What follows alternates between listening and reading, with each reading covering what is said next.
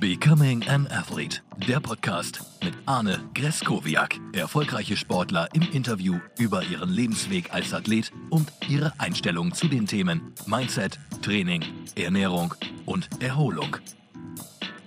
Episode 3 mit der deutschen Judoka und aktuell Nummer 24 in der Weltrangliste, Taundra Dietrich. Wir kennen uns aus Köln und arbeiten schon einige Zeit zusammen. Und deswegen meine erste Frage an dich, Saundra. Wie kommt man in Deutschland als Mädchen dazu, Judo zu machen? Ja, erstmal cool, dass ich da sein kann.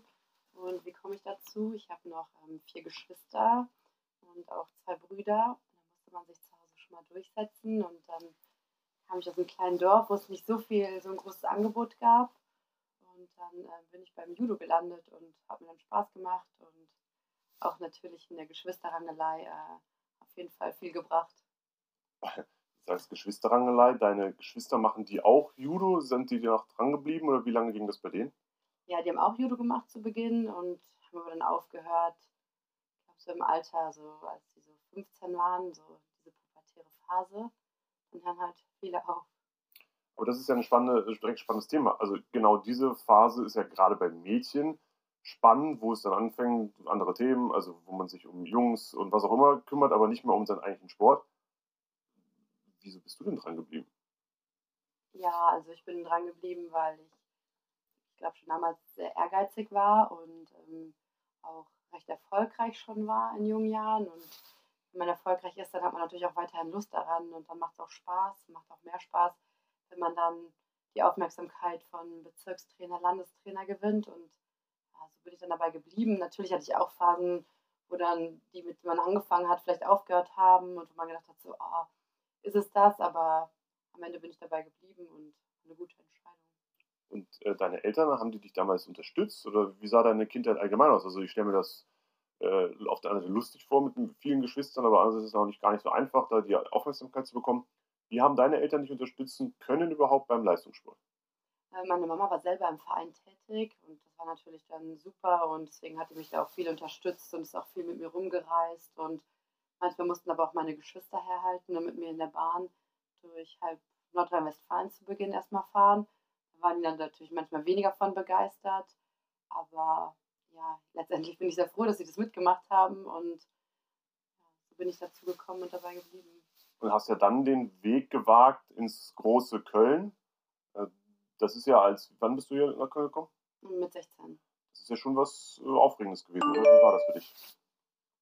Ja, es war auf jeden Fall sehr aufregend. Ähm, ich habe Anfang Januar hatte ich überlegt, also das ist immer so ein Lehrgang in Kienbaum, da wird dann immer vorgestellt, was passiert so das Jahr und welche Höhepunkte stehen an.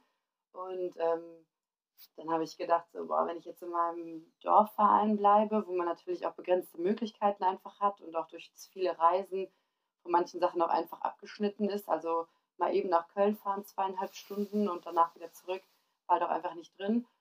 Und ähm, dann war ich bei diesem Lehrgang und habe gedacht, boah, so einen Höhepunkt würde ich schon gerne mitnehmen. Also es gab eine EM, eine EOF. Also Höhepunkt ist bei euch dann äh, Weltmeisterschaften, Europameisterschaften, deutsche Meisterschaften oder was, was heißt Höhepunkt? Höhepunkt ist die Europameisterschaft, die Weltmeisterschaft und in den jüngeren ähm, Jahrgängen gibt es noch die, das European Youth Olympic Festival. Ähm, halt so eine kleine europäische olympische Festival. Mhm. Und ähm, irgendwo wollte ich dabei sein und ähm, die deutsche Meisterschaft lief da schon. Und da war ich auch äh, vorne dabei und hatte natürlich dann irgendwie auch vielleicht auch berechtigte Hoffnung darauf und habe mir dann überlegt, boah, wenn ich in meinem Dorf bleibe, wird das ganz schön hart. Und ähm, habe mich dann eigentlich relativ spontan bei diesem Lehrgang mit einem anderen Mädel entschieden, komm, wir gehen ins Sportinternat. Und wir haben auch dann genau die zwei Plätze bekommen, die es in Köln dann zu der Zeit für Judo gab. Und dann bin ich mit 16 nach Köln gegangen. Und dann stelle ich mir das vor, dieses junge Soundrad steht zu Hause und sagt, Mama, ich bin weg, ziehe nach Köln. Was sagt dann so eine Mama? Die Mama, die ähm, hat es ja am Anfang schon sehr mit unterstützt und auch sehr gefördert. Also so überall mit hingereist und vielleicht ähm, war es dann auch eine kleine so, okay, das bedeutet, ich habe vielleicht auch wieder mehr Zeit für mich und äh, auch vielleicht für die anderen. Und äh, gleichzeitig wusste sie auch, also so um die Kontakte in Köln, dass ich da gut behütet bin, dass ich da also so in guten Kreisen bin, dass ich da mich weiterentwickeln kann, dass ich sportlich meine Ziele erreichen kann und konnte es halt total verstehen und habe mich dann da unterstützt. Und dann kommt man von zwei, drei Mal die Woche Judo machen, auf einmal in eine Struktur, die ja hier in Köln sehr, sehr professionell ist, zumindest nehme ich das so wahr. Wie hast du das aufgenommen mit 16? Also da Leistungsdruck und wahrscheinlich bessere äh, Kontrahentinnen und mehr Disziplin, mehr Ordnung, mehr Struktur. Oder? Ja, es war auf jeden Fall gerade zu Beginn war schon hart, weil man ähm, wechselt natürlich auch nochmal die Schule, was natürlich am Anfang auch einfach eine neue Umgebung ist. Dann geht man zur Schule und danach geht es direkt los, feuerfrei. Ähm, wir sind ja am Bundesstützpunkt, der auch gleichzeitig hier am Olympiastützpunkt ist. Da war schon immer die Sportfördergruppe angesiedelt. Also eigentlich die Besten aus Deutschland oder jedenfalls viele davon. Und mit denen misst, misst man sich dann plötzlich, wo man vorher in seinem Dorfverein vielleicht noch zwei, drei Jungs in seinem Alter hatte, mit denen es dann schon hart war. Und dann war das auf jeden Fall äh, ein ganz anderes Niveau hier und auch von zwei, dreimal die Woche. Ich glaube, zu Hause habe ich trotzdem auch schon drei, viermal die Woche Judo gemacht, aber natürlich auf einem ganz anderen Niveau. Und hier hatten wir dann ein, zwei Trainingseinheiten am Tag nach der Schule. Und es war zu Beginn war es super hart. Also ich habe dann auch jede freie Minute genutzt zum Schlafen, weil man auch einfach mal irgendwann regenerieren musste. Du hast jetzt gerade verschiedene Begrifflichkeiten wie Olympiastützpunkt, Bundesstützpunkt, äh, alles in den Mund genommen. Das ist jetzt für den Laien schwierig nachzuvollziehen. Die Struktur im Judo ist zwar professionell, aber nichtsdestotrotz ist der Judo in Deutschland ein Randsport. Es machen nicht so wirklich viele Menschen Judo. Ähm, jetzt ein paar Jahre später, du kannst ja von deinem Sport alleine nicht leben, oder? Nee, davon allein kann man nicht leben. Also da gibt es nicht genug Partner, die das mittragen, um davon allein leben zu können. Okay, und das heißt, in den jungen Jahren brauchtest du dann schon finanzielle Unterstützung oder wer hat dir das ermöglicht, hier das kostet ja Geld. Also man wohnt hier, man isst hier, man schläft hier, man hat Training, man hat Physiotherapie. Wie ist das, wie bist du da zurechtgekommen? Mm, zu Beginn ähm, war ich glücklicherweise bin ich in ähm, DC-Kader gerutscht, also von der Nationalmannschaft, sodass ich da eine Kaderzugehörigkeit hatte und somit auch ähm, die Sporthilfe quasi als ja, Unterstützer für fürs Internat, das musste auch finanziert werden, ähm, nutzen konnte. Gleichzeitig ähm, habe ich noch BAföG bekommen, ähm, weil es halt bei mir in der Nähe keine Schule gab, die das vom Sport hätte so unterstützen können. Deswegen war ich da noch berechtigt und auch der Landesverband, also der Nordrhein-Westfälische Judo-Verband hat mich zu der Zeit dann unterstützt, sodass dann am Ende zum Glück wenig an mir selber hängen geblieben ist oder vor allem in der Zeit auch noch an meinen Eltern, besonders halt an meiner Mutter. Und ähm, so konnte man das dann gut finanzieren. Wann wusstest du dann, dass du das professionell machen willst? Also während der Schule ist es ja alles möglich, wenn man sich, weil die Schule sich anpasst und man die Möglichkeiten bekommt. Äh, also du, du schmunzelst gerade so ein bisschen, ja, ich weiß, es ist nicht einfach, man kann jetzt nicht, nicht das komplett aussuchen, aber man wird ja teilweise freigestellt, man kann vor der Schule was machen, während der Schulzeit so ein bisschen und danach natürlich. Aber irgendwann kommt ja die, die Frage, was mache ich denn eigentlich jetzt? Du hast Abitur gemacht, das ist ja auch schon mal äh, lobenswert. Und dann kommt ja die Frage, wie geht es denn weiter? Also alles auf die Karte Leistungssport und ist das mein Job? Oder ich weiß ja, dass du ja dann bei der Bundeswehr warst oder jetzt Polizei nimm uns mal mit. Also, weil für einen Fußballprofi oder für einen Eishockeyspieler ist dann ganz klar, hier du besorgst für mich, ich, ich mache mein, mein, mein Ding und dann kommt irgendwann der Verein und sagt, hier ist dein erster Profivertrag, hier bekommst du je nach Sportart sehr, sehr viel Geld auf einmal und äh, du musst dir erstmal um keine anderen äh, Themen Gedanken machen. Bei dir ist es ja dann schon, äh, ja, also ich würde das gerne professionell machen, aber es müssen noch ein paar andere Dinge geregelt sein. Wie ist das? Ja, genau. Also es war dann eigentlich nach meinem Abitur 2013, wo sich natürlich dann die Frage gestellt hat, so, okay, wie mache ich jetzt weiter, wie finanziere ich mich auch, wie kann ich Leistungssport, wenn ich es jetzt richtig machen will, finanzieren. Und zu dem Zeitpunkt hat sich die Bundeswehr als optimaler Partner angeboten, ähm, dadurch, dass die Sportfördergruppe hier in Köln auch am Stützpunkt immer trainiert hat, war man natürlich da sehr nah dran und auch mit den Bundestrainern schnell im Gespräch und zu der Zeit war ich auch recht erfolgreich, sodass ich dann auch mich sehr empfohlen habe für die Sportfördergruppe, letztendlich dann auch aufgenommen wurde und das mir auch am Ende dann ermöglicht hat, jetzt Leistungssport auf dem Niveau zu machen, weil sonst hätte man nebenbei arbeiten gehen müssen. Man hätte zu der Zeit, ich habe auch studiert dann, soziale Arbeit und soziale Arbeit zu studieren, arbeiten und Leistungssport zu machen, ist eine Mammutaufgabe, die wenige so ja, stemmen können. Und deswegen war für mich da auf jeden Fall die Bundeswehr als Partner eine super Lösung. Die Bundeswehr als Partner, nimm mal den Laien mit da in das Thema rein. Also bist jetzt ja nicht dann vollwertiger, also vielleicht vollwertiger Soldat schon, aber du musst nicht Vollzeit dein, äh, dein, deine Arbeit dort vollrichten. Du bist nicht morgens um sieben jeden Morgen in der, in der äh, ähm, bei der Bundeswehr im Stützpunkt und musst dann bis abends und du wirst dann freigestellt, aber trotzdem musst du eine Grundausbildung machen. Das ist, ich finde es irre, dass es das gibt. Das ist natürlich für dich oder für euch Sportler aus diesem olympischen Sport die Chance, euch voll auf den Sport zu konzentrieren. Ähm, das ist trotzdem aber, ich muss ja die Grundausbildung muss ja gemacht werden, dann muss ich da melden und so. Das ist ja gar nicht so ohne, oder?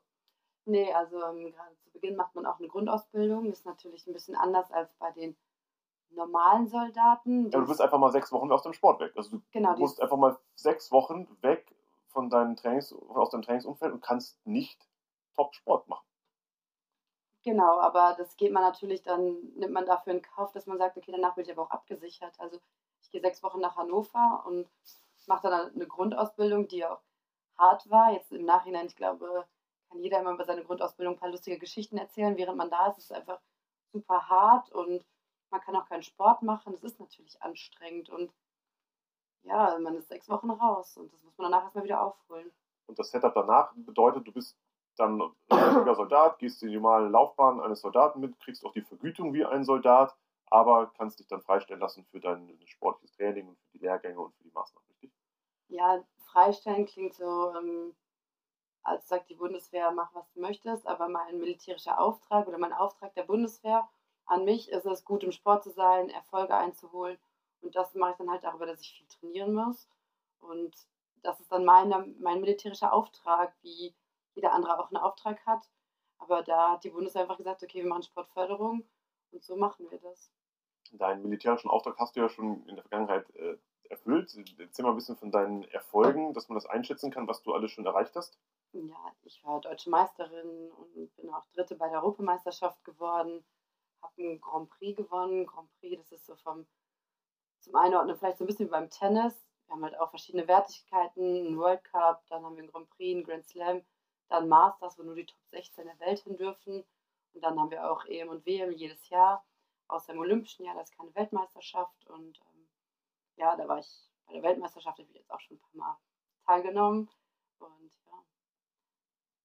Du sagst teilgenommen und schmunzelst dabei.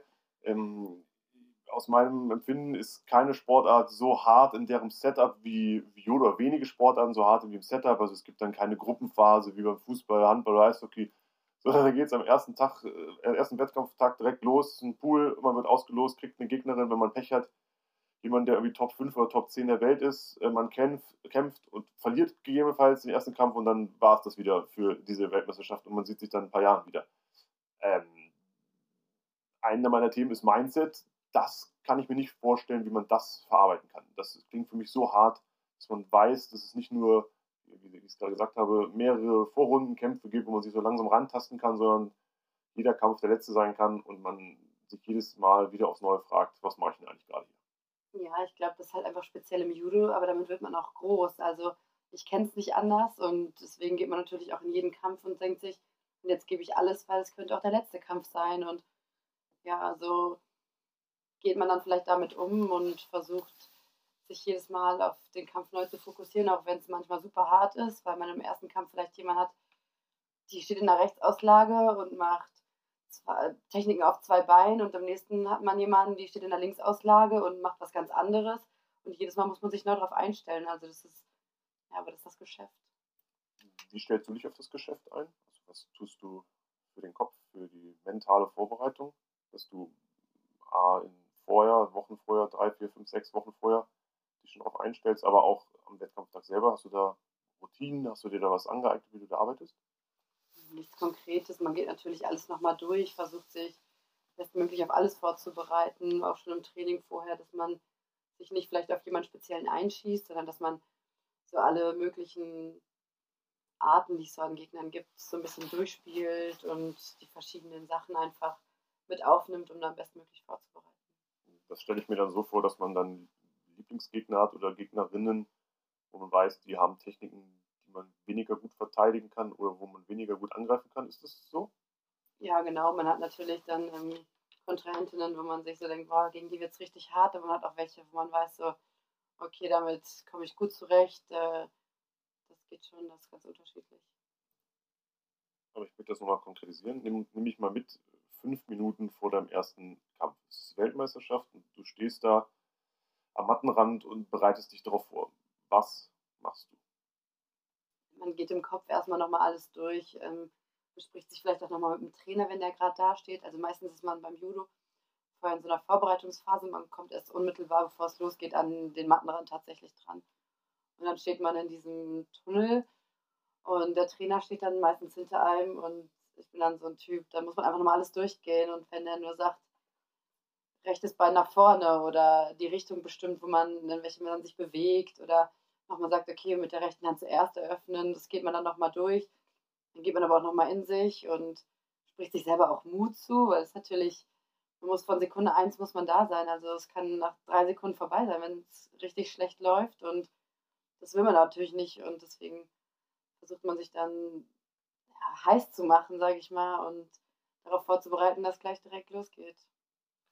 Äh, es geht ja wirklich gleich direkt los, äh, äh, Frau gegen Frau und jeder hat das Ziel, die andere auf, den, auf, die Matte zu werfen oder in eine Position zu bekommen, in der sie sich nicht mehr, aus der sie sich nicht mehr rauswinden kann. Nimmt man da so Augenkontakt auf? Guckt man eher so auf den Körper, auf die Hände? Also, wie, wie, muss ich mir das vorstellen? Man kennt das ja aus dem Boxen so traditionell, diesen Showdown vorher. Wie ist das bei euch? Wie versucht man da die Gegnerin zu beeinflussen oder versucht man das überhaupt gar nicht? Ist man nur bei sich? Wie machst du das? Ähm, also ich bin da schon sehr bei mir. Also so, ich gehe dann auf die Matte und wir sind ja sehr traditionell mit Verbeugen und so. Und dann nimmt man eigentlich das erste Mal so den anderen Gegner tatsächlich auch visuell super wahr. Und ähm, danach bin ich aber niemand, der dem anderen so ins Gesicht schaut. Ich bin dann eher so im Bereich, wo meine Hände quasi zugreifen sollen. Also ja, mehr so an der Jacke und versuche mich da zu orientieren. Ähm, ja, das klappt bisher eigentlich ganz gut und also gibt es keinen, keinen klassischen, keine Routine, wo du sagst, okay, ich denke jetzt an das und mach dann das, sondern du fokussierst dich eher auf das, was du nachher zu tun hast und äh, bereitest dich da auf den Kampf vor. Ja, ich habe so eine kleine Routine vielleicht. Also wenn es dann tatsächlich auf die Matte geht, dann, ähm, also so, ja, wie ich gerade schon mal gesagt habe, macht man sich halt heiß, dann manchmal klopfe ich mir noch mal ins Gesicht oder so, dann hüpfe ich einmal richtig doll auf die Matte und dann so, dann geht's los. Also so, das ist ein bisschen vielleicht mein Ritual kurz vorm Kampf. Aberglaube? Gibt es das im, Sport? Also es gibt es im Sport ja ganz, ganz groß, aber ich kenne das aus den Mannschaftssportarten. Gibt es da irgendwas, äh, Schuhe ziehst du nicht an, also rechte Schuhe muss nicht zuerst sein, aber wird die Jacke bestimmt angezogen, die Gürtel vernünftig. Gibt es da irgendwas, was du, wo du abergläubisch bist? Nee, das eigentlich nicht. Also unsere Kleidung ist ja bestimmt, welche Seite über welcher liegt und ähm, ja, der Gürtel, da ist mein Name eingesteckt, der muss lesbar sein, aber jetzt weniger Aberglaube, es soll nur cool aussehen. ähm, ich habe Jacke, da gibt es so eine Geschichte, an die ich mich erinnere. Ist das offiziell oder ist das nicht offiziell? Bestimmt nicht offiziell, wenn du so lachst. also, ja, das hat jeder gesehen. Das kann man im Internet nachverfolgen. dann, dann möchte ich da gerne nochmal drauf eingehen, was ist da passiert? Dann war ich unachtsam und meine Routine nicht gut. Und wir waren in ähm, Korea und wir waren im Ausland und normalerweise hat man natürlich seine Sachen, so die man mitnimmt zum Wettkampf und ich musste sparsam packen, habe deswegen meine Jacke, die ich sonst mitnehme, die auch einen Reißverschluss an der Tasche hat, nicht mitgenommen und ähm, hatte eine richtig coole neue Kopfhörer mit Bluetooth und ähm, deswegen mein Handy dann nicht in meiner Jacke mit Reißverschluss, sondern in meiner Judo-Jacke. Ja, und dann habe ich die leider, leider vergessen rauszunehmen und das ist dann während des Kampfes rausgefallen. ja, heute kann ich vielleicht drüber schmunzeln, aber in dem Moment war es super hart, weil man bei uns dann direkt disqualifiziert ist. Also es, noch härter das, glaube ich, nur, wenn man eine Kette um hat oder so, obwohl Handy vielleicht noch. Aber Handy ist schon ein Highlight. Also wenn einem das Handy aus der Jacke fällt, das ist schon. Ich glaube, so viel Spott und Ton habe ich mir danach noch nie anhören müssen. Also da kamen auch ganz viele vom Staff von der Internationalen Judo-Föderation zu mir und man, ja, immer erreichbar. Frag doch mal, ob du einen Werbeslogan damit machen kannst. Also es war schon sehr hart, auch weil die Gegnerin keine war, gegen dich verlieren müsste. Und ähm, ja, die reibt sich natürlich immer noch die Hände und denkt sich, jawohl. Glücklicherweise durften wir zwei Wochen später wieder gegeneinander kämpfen. Da hatte ich kein Handy dabei, da hat es besser geklappt, da habe ich auch gewonnen.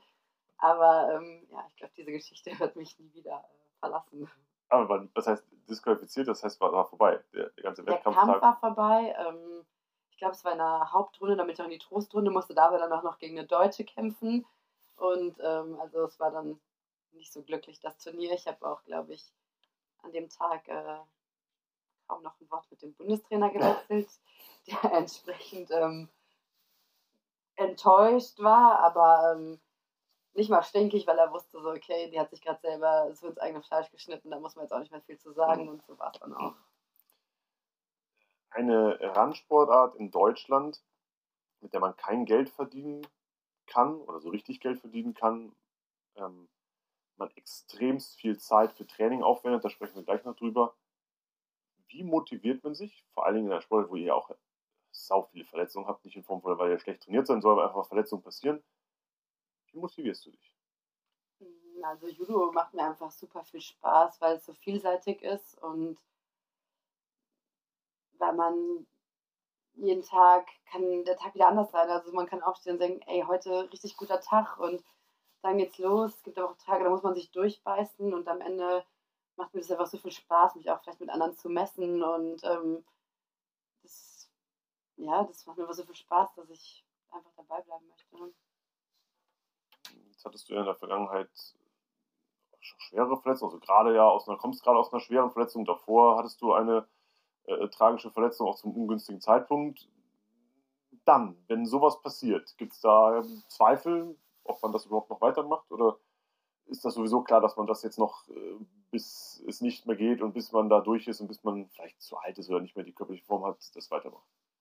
Ja, also ich habe mich tatsächlich schon ähm, zweimal auch richtig verletzt. Einmal wirklich zum ungünstigen Zeitpunkt, also es war ein Dreivierteljahr vor den Olympischen Spielen in Rio und der Kampf war heiß, also der war wirklich brandheiß und ähm, ja, mit dem Kreuzbandriss ein Dreivierteljahr vorher, da bist du raus. Also das ist natürlich, das war eine richtig harte Phase, weil man, ähm, ich war schon noch eher so die Jägerin, weil auch ähm, für mich selber war eher so, okay, 2020, das ist so das Ziel, aber dann lief es einfach wirklich richtig gut, dass 2016 super realistisch war und dann irgendwie so abgeben zu müssen, war brutal. Und ja, da habe ich auch zum Glück viel Unterstützung bekommen von meinen Trainern, von, vom Umfeld am Olympiastützpunkt und ähm, dass ich dann auch gesagt habe, okay, 2020 war mein Ziel und jetzt wird es halt auch nicht zu 2016, aber ich kann noch mehr und das möchte ich auch nochmal zeigen.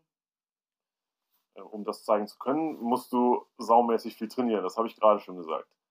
Magst du mal beschreiben, wie eine klassische Trainingswoche aussieht bei euch? Hm, klassisch ist so, dass wir ähm, ja, montags, vormittags starten mit ähm, schon auch intensiveren Zirkel meistens oder halt auch Krafttraining was dann so einen Umfang von anderthalb bis zwei Stunden hat.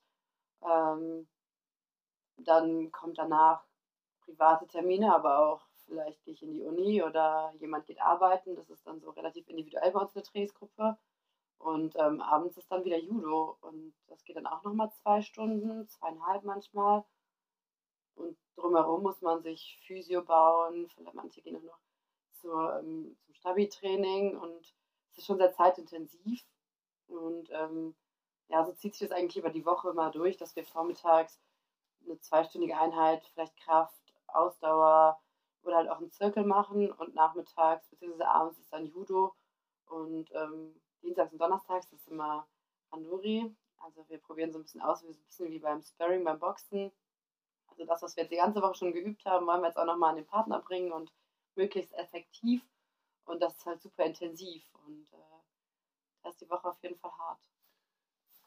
Das musst du noch mal kurz beschreiben, weil wenn man das nicht kennt, ich habe das ja schon mal sehen dürfen, das ist ja, boah, da geht es zur Sache. Beschreib mal, wie so ein Randori verläuft.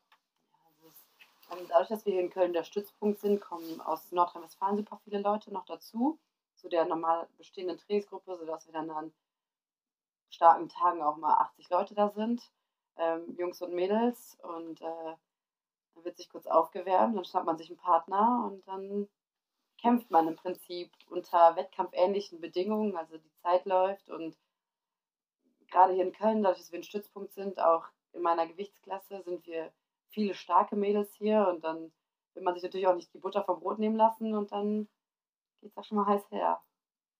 Heiß her, gibt mir mal ein Gefühl für Zeit und Umfang. Also das ist dann, wie viele Kämpfe, wie lange macht man das? Äh, meistens sind so fünf Minuten werden eingestellt. Auf fünf Minuten äh, ein Kampf. Ein Kampf, genau. Und dann meistens so acht bis zehn Runden, ähm, auf die kommt man schon. Und ja, wenn dann. Acht bis zehn Runden? Ja. Aber danach ist man noch völlig fertig. Korrekt. Also dann geht man nach Hause, dann ist zum Glück auch schon spät. Wird noch schnell was gegessen und dann ist auch schon bin froh, wenn der Tag Ja, aber jeder, der mal ein bisschen gerangelt hat, also ich habe zwar nie Judo machen äh, dürfen, Gott sei Dank, aber jemand, der mal so ein bisschen gerangelt hat mit jemandem, weiß ja, dass man nach 30 Sekunden völlig hinüber ist. Und das noch weitere viereinhalb Minuten stelle ich mir ja schon, aber dann fünf Minuten, wie lange ist dann Pause zwischen den Kämpfen? Ja, meistens sind es halt zwei Gruppen, sodass du dann auch fünf Minuten etwa Pause hast. Okay, aber das heißt, äh, wenn du bei zwei äh, Trainingseinheiten pro Tag, die jetzt geschedult sind, also von, von eurem Stützpunkt, dann hast du eine sechs Tage Trainingswoche oder fünf oder sieben oder In sechs Tage, wobei der Samstag schon eher Richtung Regeneration geht mit einem leichten Lauf. also elf Trainingseinheiten die Woche, Genau. die standardisiert sind, plus dann zusätzlich noch Physiotherapie, äh, wenn man sagt, okay, mach ein Stabi-Programm Mhm. noch. äh, Also du kommst dann auf 12, 13, 14 Termine nur für deinen Sport, die jetzt, Genau. das ähm, gibt es dann ja im Ballsport oder im Mannschaftssport allgemein eher nicht. Guckt man da mal rüber und denkt sich so, was macht ihr denn eigentlich? Also, wie kann das sein, dass ihr wenig trainiert oder weniger trainiert? Wie, wie, wie, wie diskutierst du das mit denen? Oder sprichst du mit denen, lachst du, belä- belächelst du die? Wie, wie denkt man das? Wie nimmt man das wahr?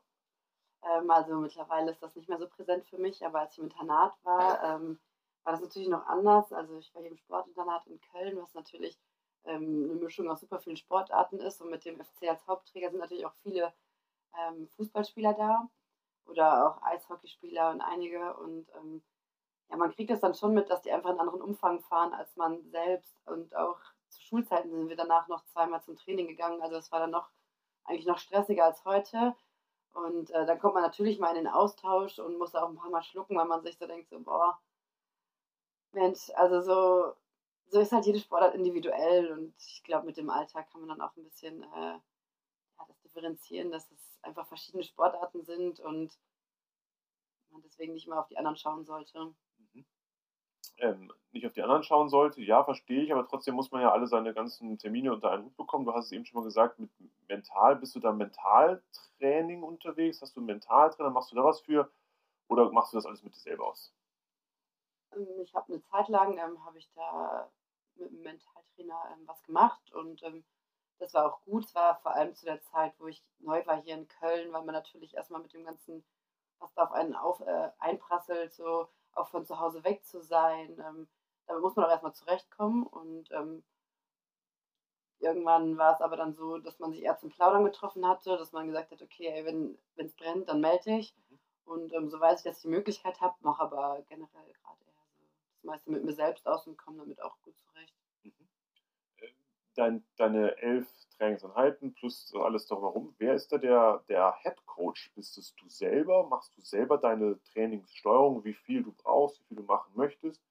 Ist das der Bundestrainer, der Landestrainer oder hat sich das über die Jahre verschoben? Ich kann mir vorstellen, als du 16 warst und nach Köln gekommen bist, hast du das ja nicht selber gemacht, sondern hat dir das einer aufgegeben, wie du es machen sollst? Machst du das jetzt alleine oder wie, wie ist das? Nee, die Struktur ist sogar ähm, ähnlich geblieben, seit ich hier in Köln bin. Also wir haben ähm, einen Bundesstützpunkttrainer, äh, der auch für uns zuständig ist und der ist dann in Absprache mit dem Landestrainer und auch mit dem Bundestrainer, gucken die dann, okay, wie können wir auch die Trainingsgruppe viel gemeinsam trainieren lassen und so geben die uns dann schon die Struktur vor, dass wir trotzdem, dass wir eine Einzelsportart sind, ähm, viel zusammen trainieren und natürlich dann auch die Gruppendynamik stärken und man natürlich dann auch meistens besser trainieren kann, wenn man in einer.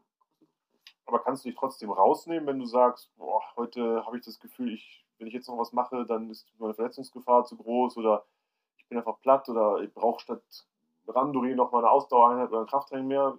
Habt ihr solche Freiräume oder ist das, liegt das alles bei euren, euren Trainern? Eigentlich ist es schon stark vorgegeben durch die Trainer. Wenn ich jetzt natürlich sage, ich bin krank oder mir geht es nicht gut oder ich fühle mich heute nicht so, dann kann man auch mit denen ins Gespräch gehen. Ähm, und da muss man es einfach einschätzen können, okay, ist es jetzt wirklich so, dass ich mich nicht gut fühle, dass ich richtig platt bin, dass ich krank bin oder bin ich heute einfach mit dem falschen Fuß aufgestanden und muss mich jetzt mal da durchbeißen und ähm, da sind wir eigentlich im guten ähm, Austausch mit den Trainern, dass es auch meistens gut funktioniert. Judo ist eine Sportart, die in Gewichtsklassen äh, abläuft, auch bei Frauen. Da muss man sein Gewicht scheinbar auch angeben. Ähm, ich erinnere mich daran, dass das nicht immer so ganz so einfach ist, äh, sein Gewicht entweder zu halten oder aufzubauen, weil es ist ja für jeden, für jeden Athleten die Frage, kämpft man bis 70 Kilo oder bis 78 Kilo und wenn man 72 Kilo wiegt, kocht man dann, so sagt man das, glaube ich, lieber zwei Kilo ab und geht auf unter 70 oder baut man Masse auf auf 78. Äh, für ein Mädchen mit 16, 17, 18, 19, das ist ja auch ein Thema. Also mit Gewicht umzugehen und mit, mit Weiblichkeit umzugehen und Muskeln aufzubauen und dann Krafttraining zu machen und dann nicht auszusehen wie alle Mädchen in der Schule, sondern schon auffällig sportlich. Das ist tough, oder?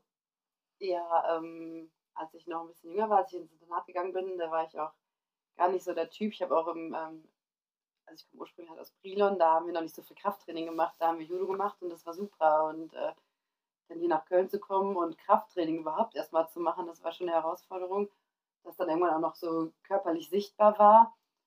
Ja, da ist vielleicht Fluch und Segen zugleich. So für die Weiblichkeit ist cool, äh, für die Sportlichkeit so semi. Ich bin jetzt nicht der Typ, der da mega drauf anschlägt, deswegen ähm, muss ich da vielleicht mehr tun, aber man sieht es halt auch nicht direkt, sodass ich äh, in diesen Jahren, wo man vielleicht noch mehr so damit hadert, nicht so die großen Probleme damit hatte.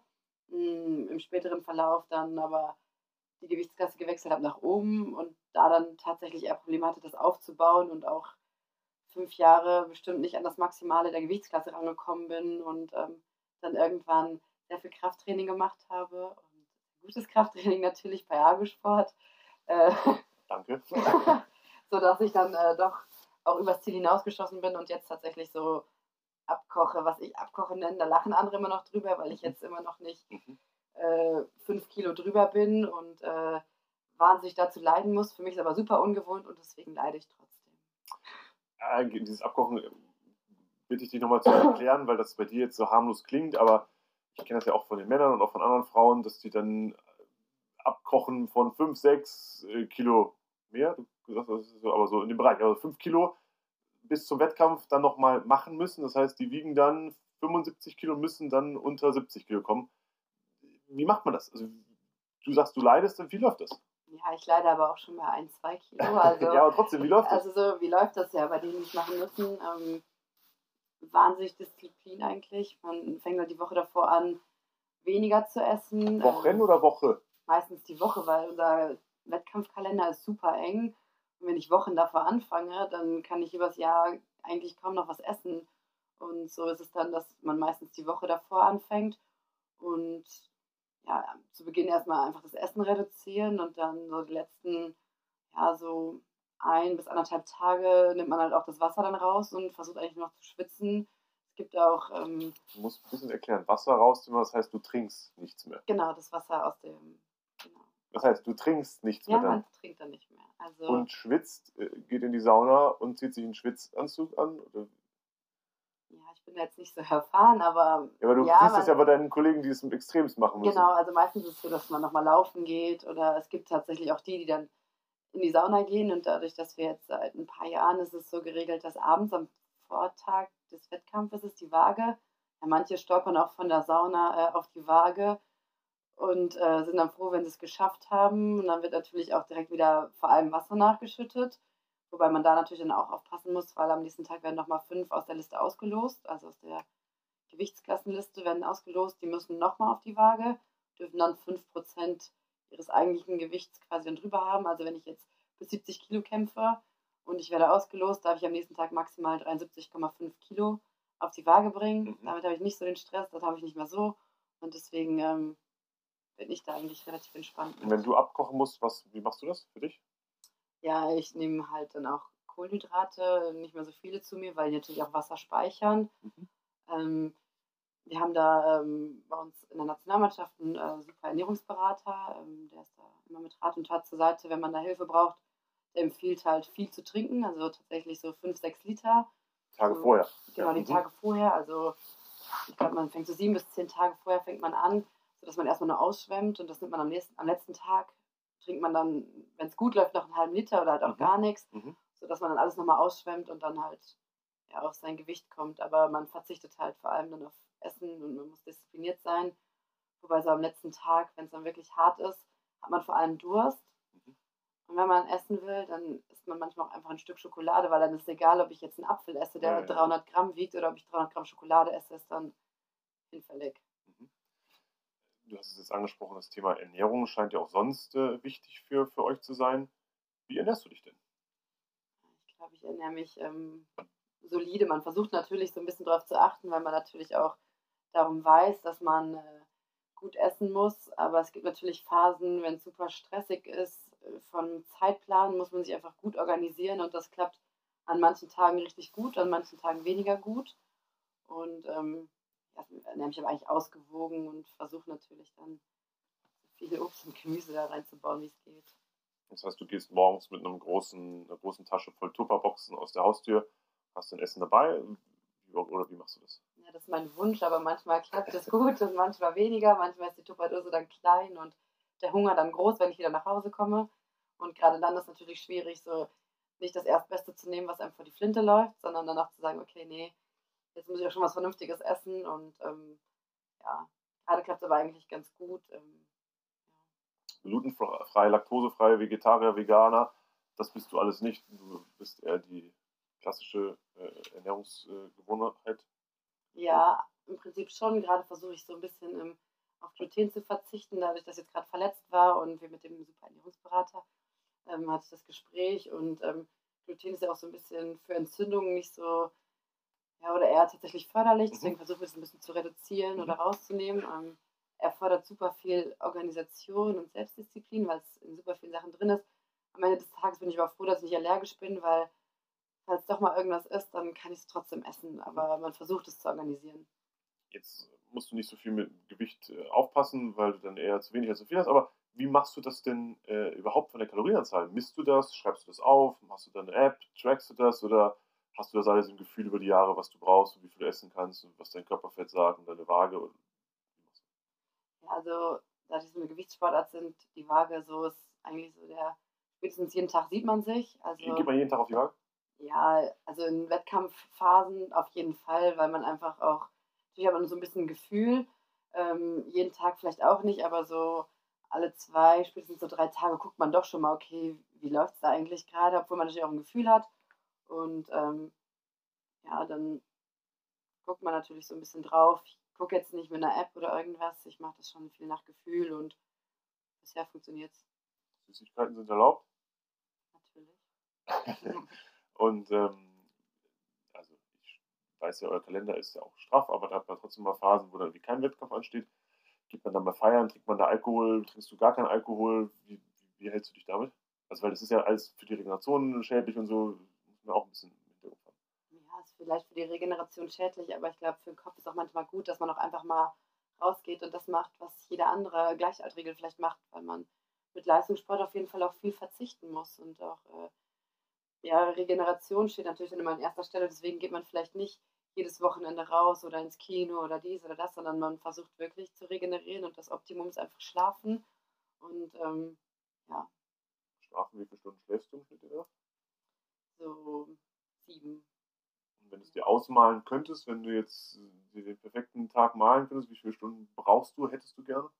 Mehr, so neun oder so, das wäre schon ganz gut aber kriegst du nicht, weil du dann morgens raus musst. Also, woran scheitert es?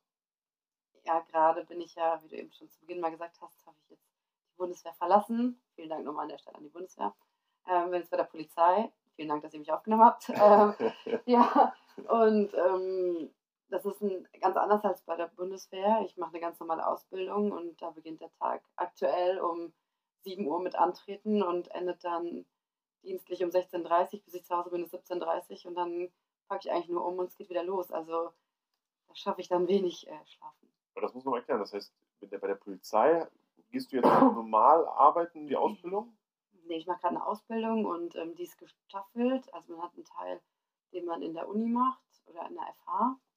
Ähm, einen Teil, wo man dann tatsächlich das erste Mal so ein bisschen praktischer übt, aber noch im geschlossenen Raum. Ähm, und das mache ich gerade und das ist einfach sehr körperlich anstrengend und dauert lang. Ja, wenn jetzt eine Wettkampfphase wäre, könntest du dann trotzdem nicht richtig trainieren und müsstest dann dich darum herum, deine, um deine Ausbildung rumbauen, dein Training. Genau, das müsste ich drum herum bauen, wobei die Polizei mir da auch sehr entgegenkommt. Ähm, ich werde auch freigestellt von, ähm, vom Unterricht oder auch jetzt von dieser praktischen Phase, wenn es ähm, nötig ist und ich Maßnahmen habe, vielleicht von der Nationalmannschaft oder sonst was. Und äh, ich war auch gleich zu Beginn da zum Gespräch, dass man guckt, okay, wie können wir das zusammenbauen und ähm, die sind da super offen und unterstützen mich da, wo es geht. Mhm. Wenn du jetzt im Trainingslager bist und, oder, oder, und oder Zeit hast, gibt es dann mittags einen Nap oder schläfst du mittags nicht? Wenn ich Zeit habe, mache ich das gerne, aber Hast du nicht. nicht so oft. Wenn, wa- was ist deine ideale Schlafrhythmus dann? Das ist dann so vor zwölf oder versuchst du dann irgendwie um zehn Stunden schlafen zu gehen? Was, wie würdest du das ja auch mal? Es kommt halt auch auf die Tage drauf an, wenn jetzt ähm, Randori-Training ist und das geht schon bis neun, Viertel nach neun, dann bin ich vielleicht um Viertel vor zehn aus der Halle. Wenn ich schon mal einen Saunadurchgang gemacht habe, ist auch schon mal zehn. Also dann gehe ich noch nach Hause, dann muss man auch erstmal runterkommen, dann noch was essen und dann ist man froh, wenn man es vor zwölf ins Bett schafft. Mhm, Das kenne ich jetzt aus, aus Mannschaftssportlern, die dann unglaublich lange brauchen, um runterzukommen und gerade nach Wettkämpfen. Hast du dann Probleme einzuschlafen oder ist das im Winter? Nee, es geht. Also wenn ich richtig K.O. bin, dann geht es super schnell, aber ich komme jetzt nicht nach Hause, zehn Minuten später liege ich im Bett. Also man braucht dann schon so ein bisschen seine Zeit, so anzukommen. Wenn der Tag gerade lang war und viel los war, dann äh, ja, ist man auch einfach mal froh, zu Hause zu sein. Dann ist vielleicht noch was liegen geblieben. Und wenn man dann alles erledigt hat, kann man auch beruhigt ins Bett gehen. Außer dem guten Schlaf, nutzt du andere Möglichkeiten für deine Regeneration? Du hast die Sauna angesprochen. Gibt es noch weitere Dinge, die du tust? Ja, ich gehe zur Physiotherapie. Ähm, auch wenn man mal nichts hat und glücklicherweise nicht verletzt ist, ist das einfach eine super Möglichkeit zur Regeneration. Bin ich sehr froh, dass wir über den Olymp Olympiastützpunkt und dann über die Kaderzugehörigkeit äh, die Möglichkeit auch einfach haben, das wahrnehmen zu können. Äh, und das mache ich sehr gerne. Und so andere Maßnahmen, so Recovery Boots, Regenerationskleidung, Regenerationssocken, bist du da irgendwie äh, im Umgang mit oder brauchst du das alles nicht? Nee, das äh, nutze ich alles nicht. Ähm, andere, das heißt, Alkohol gibt es da nicht so oft, manchmal schon, klar für den Kopf. Äh, äh, geraucht hat man sowas mal, wie ist das? Also Alkohol für den Kopf, das klingt jetzt ein bisschen. Ja, du weißt, was ich meine, aber Also, dass man mal dass man mal rausgeht, man muss ja auch nicht immer direkt Alkohol trinken, aber ähm, äh, nee, das ist alles so. Nee, also Rauchen habe ich jetzt keine Erfahrung mit und äh, nee, Ähm, jetzt bist du, wie alt bist du gerade? 25. 25. Das heißt, wie lange ist die Haltbarkeitsdauer eines Judokas in Deutschland? Wie lange kann man da machen? Das ist super unterschiedlich. Also es gibt welche, die können es bis Mitte 30 machen. Es gibt aber auch welche, die hören schon auf, bevor sie 25 ist. Da kommt dann leider wieder das Kriterium, dass wir eine Kontaktsportart sind und dass man leider manchmal gar nicht selber sagen kann, ich möchte jetzt aufhören, weil ich, weil die Luft ist raus, sondern leider ist es häufig so, dass man sagt, ich höre auf, weil mein Körper, das kann ich nicht mehr verantworten. Und äh, ja, deswegen glaube ich, gibt es da nicht so das Alter, wo man sagt, da hört man dann auf.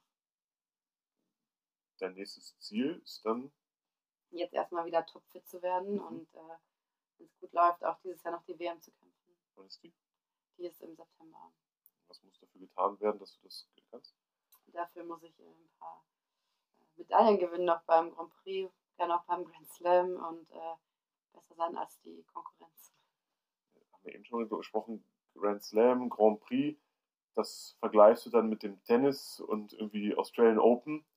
Ähm, ich erinnere mich an so Momente, wo du hier montags oder dienstags morgens reingekommen bist und äh, wir darüber gesprochen haben, wie das Wochenende war und du dann sogar vielleicht auf dem Treppchen standest. Also vergleichbar mit irgendwie im Halbfinale oder im Finale eines äh, Australian Open Tennisturnieres gestanden hättest. Aber du kommst dann montags oder dienstags hier rein und äh, andere Menschen, die nichts mit deinem Sport zu tun haben, fragen dich, ja, wo warst du? Was hast du gemacht? Ach, Judo? Ach, so war das groß. Also das, da- das kann man ja, wenn man da nicht aus der Sportart kommt, gar nicht einschätzen, was da teilweise für Wettkämpferwochenende stattgefunden haben. Ist das für dich in der, in der öffentlichen Wahrnehmung nicht so präsent zu sein wie andere Sportarten? Tut das dann weh oder ist dir das egal? Oder bist du Ja, also man wünscht sich natürlich schon manchmal, dass man mehr ähm, Öffentlichkeit auch einfach gewinnen kann. Einfach, weil man super viel investiert und man dann auch einfach froh ist, wenn das mal zurückkommt. Deswegen freut man sich dann auch über alles, was irgendwo mal aufgegriffen wird. Äh, Ich glaube, das hat so seine, auch seine Kehrseite, wenn alles immer plattgetreten wird und so läuft man nicht so gut, ja, dann ist es auch direkt wieder ein Aufhänger. Also gerne können alle was schreiben, wenn es gut läuft und wenn nicht, dann nicht. Also so, ich glaube, das kann man sich dann auch nicht so aussuchen und ähm, aber ein bisschen mehr Aufmerksamkeit, ich glaube, für die Randsportarten allgemein. Wäre nicht so verkehrt. ähm, ihr kriegt jetzt ja Aufmerksamkeit vom, vom Bund und werdet da unterstützt. Würdest du denn da allgemein für die, für die, für diese Sportarten mehr Unterstützung auch von der Politik, von der Politik wünschen? Jetzt gerade muss man ja sagen, hat sich ja 2015 oder 2016 hat sich ja der Verein Athleten Deutschland gegründet und seitdem ist schon viel passiert. Also ich bin ähm, Athletensprecherin beim Deutschen Judobund für die Mädels und deswegen ähm, durfte ich bei so einem Treffen dabei sein, wo die auch einfach mal erzählt haben, was sie alles geleistet haben, was sie schon geschafft haben. Und wenn man dann hört, dass sie geschafft haben, dass der, das vom BMI gerade, ich glaube, über drei Millionen an die Sporthilfe geflossen sind, was relativ historisch ist, weil es selten passiert, dass der, dass das BMI, also das Land Deutschland, direkt Geld an Sporthilfe, an die Sporthilfe gibt, ist halt eigentlich super neu und im nächsten Jahr haben, kriegen die noch mehr Unterstützung und ich glaube, das ist schon mal ein guter Ansatz und ja. was kommt beim Athleten dann? Also was kommt bei dir dann an? Kommt da Geld an oder kommt da Unterstützung an oder bessere Bedingungen? Mit dem, was das BMI jetzt mhm. macht. Also auf jeden Fall kommt für viele sporthilfegefährdete Athleten Geld an. Also jetzt im Ende des Jahres wurden, glaube ich, an einige Athleten über 3000 Euro ausgezahlt. Also das ist eine super Unterstützung, wenn man überlegt, dass manche vielleicht von 500, 600 Euro im Monat leben müssen. Die kriegen dann ein gutes Weihnachtsgeld von über 3000 Euro. Mhm. Das ist natürlich eine super Unterstützung. Und im nächsten Jahr soll das natürlich dann auf die Monate verteilt werden. Also kommt es schon bei uns an. Ich glaube, was auch einfach noch super wichtig ist, dass man, ja, wenn man Sport macht, nicht irgendwie so ein bisschen auf der Strecke bleibt, was vielleicht auch die Altersvorsorge angeht, weil jeder, der jetzt Sport macht und von, dem, von der Sporthilfe lebt, der zahlt noch nirgendwo ein und hat vielleicht auch nicht die Möglichkeiten, das noch privat nebenbei zu machen. Und das sind auf jeden Fall noch Bausteine, die auch der Verein Athleten Deutschland angeht. Muss dann nicht allgemein noch dann mehr getan werden, auch an, an Prämien für äh, Siege bei Olympischen Spielen und so? Ich glaube, ein deutscher Athlet kriegt 25.000 Euro für eine Goldmedaille, wenn ich da richtig informiert bin. Das ist viel Geld, ja. Aus anderen Sportarten ist es dann mittelmäßig oder wenig Geld also es reicht auf jeden Fall nicht, um danach äh, erstmal die nächsten zehn Jahre davon leben zu können und sich dann noch ein, irgendwie eine, eine, Karriere nach der Karriere aufzubauen.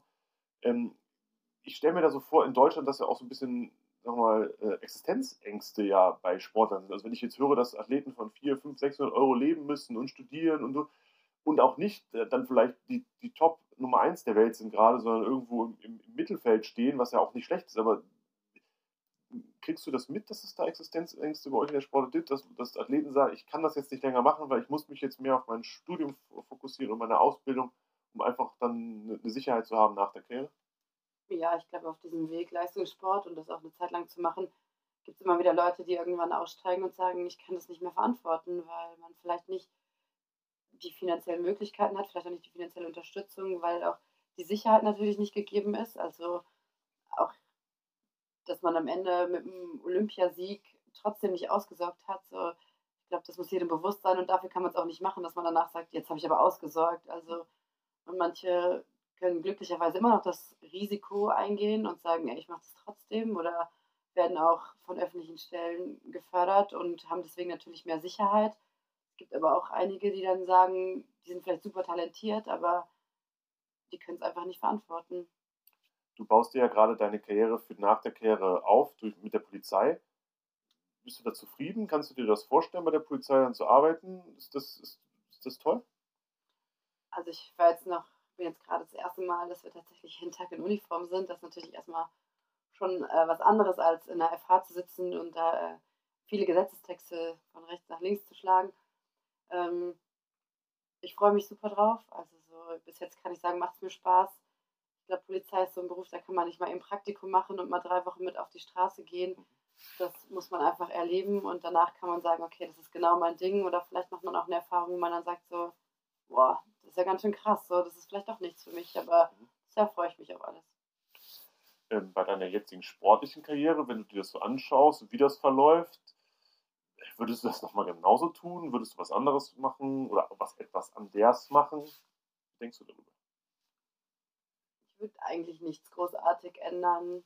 Ich hätte vielleicht früher mal äh, mehr auf meinen Körper gehört und äh, ja, eine Verletzung verhindern kann man auch nicht so richtig. Das ist einfach eine Kontaktsportart und nachher sagt man vielleicht hätte, hätte, hätte, aber eigentlich würde ich es genauso wieder machen. Der Schritt nach Köln war richtig, hat mich sportlich super nach vorne gebracht und was dazwischen passiert, das kann man ab dann auch nicht mehr so richtig das kann man nicht mehr so richtig leiten. Mhm.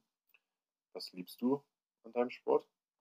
Ich mag es ja, dass es so vielseitig ist, dass es nicht ist, ich bin super kräftig und deswegen bin ich der beste Athlet oder ich habe eine super Ausdauer und bin deswegen der beste Athlet. Es ist einfach die Mischung aus allem. Gut ist natürlich, wenn man seine Schwerpunkte hat, äh, in denen man richtig gut ist, aber man ist nicht schlecht, nur weil man vielleicht nicht der größte Pumper ist. Der größte Pumper, wo siehst du denn deine größten Schwachstellen? Also woran möchtest du noch weiter arbeiten? Wo musst du besser werden? Besser werden muss ich im Kraftbereich. Äh, da kann man eigentlich nie kräftig genug sein. Also es kann da immer mehr geben. Ich habe noch äh, Potenzial und äh, das kann man auf jeden Fall noch weiter ausbauen. Dann muss auch einfach ja, ein bisschen körperlich Stabilität sein. Einfach, dass man, ja, man verletzt sich nicht, wenn man unstabil ist, aber man verletzt sich weniger, wenn man stabiler ist. Was ist deine beste Eigenschaft für den Profisport? Dass ich sehr zielstrebig bin, sehr ehrgeizig und auch viel so, viele Kämpfe auch einfach in meinem Kopf gewinne. Ähm, wenn du jetzt zum Judo-Halle bist und siehst da junge Judoka kämpfen und ich würde zu einer 12, 13, 14 fragen, ob du einen guten Tipp für einen Judoka hast, was würdest du ihm raten? Ich würde ihm raten, immer auf seinen Trainer zu hören. Im besten Fall. Ähm, ja, dranbleiben und einfach immer, immer weitermachen und üben, üben, üben. Ich glaube, viel ist einfach, dass beim Judo halt auch so viel Körpergefühl ist und das hat man nicht, wenn man die erste Wiederholung macht es braucht einfach seine Zeit und da muss man einfach dranbleiben. Einen Lieblingsspruch oder Quote, den du hast? Den habe ich nicht. das ist auch gut. Liebe Saundra, ich möchte dir sehr danken, dass du hier warst, dass du die Zeit genommen hast. Ähm, es ist Sonntagnachmittag, also wahrscheinlich Freizeit und eigentlich Regenerationszeit. Ich hoffe, du hast ausreichend trotzdem regeneriert und äh, bis bald. Danke. Gerne,